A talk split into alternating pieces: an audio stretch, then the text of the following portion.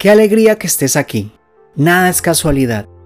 Dios ha preparado este tiempo para ti y como un Padre amoroso ha venido a tu encuentro. Apocalipsis 3:20 dice, Yo estoy a la puerta y llamo. Si oyes mi voz y abres la puerta, yo entraré y cenaremos juntos como amigos. Mi nombre es Walter Castillo y te voy a acompañar en este tiempo tan importante donde podrás desarrollar una relación personal con Dios. Me gustaría que hicieras tres cosas. Primero, que perseveres en tu relación con Dios, que hagas de ella el cimiento de tu vida y vayas hasta el final con este diario devocional. Segundo, que te permitas ser enseñable. Quizá alguna de las cosas que hablaremos sean nuevas para ti y hace falta que tengas una actitud de aprendizaje. Tercero, que disfrutes de este tiempo porque sé que será como un nuevo comienzo para tu vida.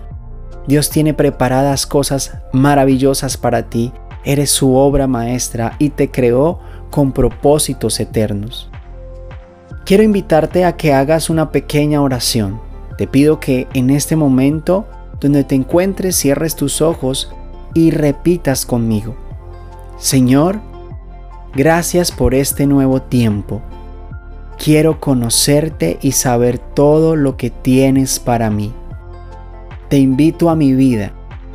Ayúdame a aprender a oír tu voz y permanecer en ti. Te entrego todas mis cargas y mis necesidades. Te pido que me bendigas y que transformes todo mi ser. Amén. Ahora déjame orar por ti.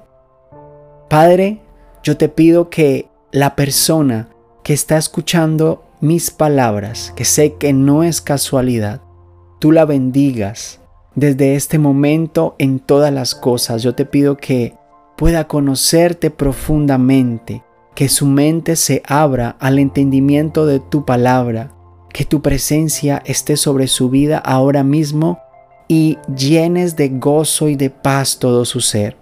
Mira que te lo pido en el nombre de Jesús. Amén. Te animo a que sigas leyendo tu cuaderno devocional. Tienes mucho por descubrir y es un honor acompañarte en este valioso aprendizaje viene lo mejor para ti. Y te dejo una promesa para tu vida de parte del Señor.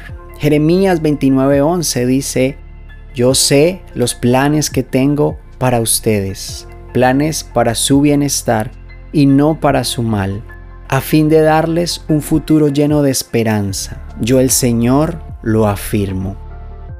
Nos vemos más adelante. Hasta pronto.